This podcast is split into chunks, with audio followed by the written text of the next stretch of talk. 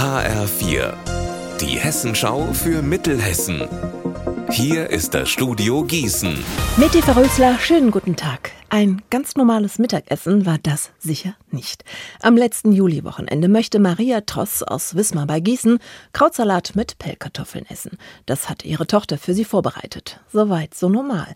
Wie es dann aber weitergeht, das weiß mein Kollege Marc Klug. Doch als die über 90 Jahre alte Frau in eine gelbbraun gebrannte Knolle reinbeißt, knirscht's auf einmal. Sie spuckt ein metallisches Etwas wieder aus und sieht, es ist ein Ring aus echtem Gold. Sie hat uns gesagt, dass sie es selbst kaum glauben kann, aber ja, das scheint ein Ehering zu sein. Innen ist ein Herz mit einem N eingraviert, neben den Buchstaben W und D und einem Datum. Wer also am 21. Februar 1953 geheiratet hat und seinen Ehering vermisst, kann sich bei Frau Tross aus Wismar melden. Der Schriftzug Dorfer Zukunft 2023. Dazu das Dorfwappen von Menzfelden. Eine Wolke, aus der eine Hand ragt, die eine Waage hält.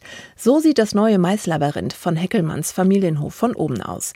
Mehr von Benjamin Müller. Der Hof liegt in Menzfelden, einem Ortsteil von Hünfelden im Kreis Limburg-Weilburg. Das Motiv ist eine Anspielung auf den Sieg von Menzfelden beim Bundeswettbewerb Unser Dorf hat Zukunft 2023. Hier gab's Gold, weil es im Ort einen tollen Zusammenhalt gibt und viel für die Dorfentwicklung getan wird. Neben dem Hingucker von oben gilt es im hofeigenen Maisirrgarten fünf Stationen zu finden, um das Maisquiz zu lösen. Im Brunntal in Grünberg ist eine Ära zu Ende gegangen. 28 Jahre hat dort ein Schwan seine Runden gezogen. Jetzt ist der Schwan in der Tiermedizin in Gießen eingeschläfert worden, wegen Altersschwäche.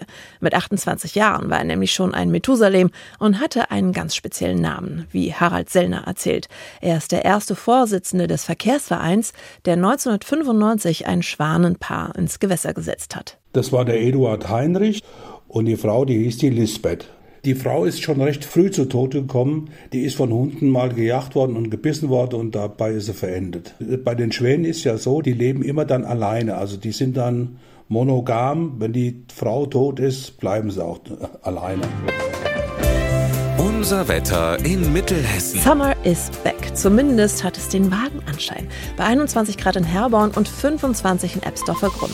Morgen dann noch wärmer und noch sommerlicher. Ihr Wetter und alles, was bei Ihnen passiert, zuverlässig in der Hessenschau für Ihre Region und auf hessenschau.de.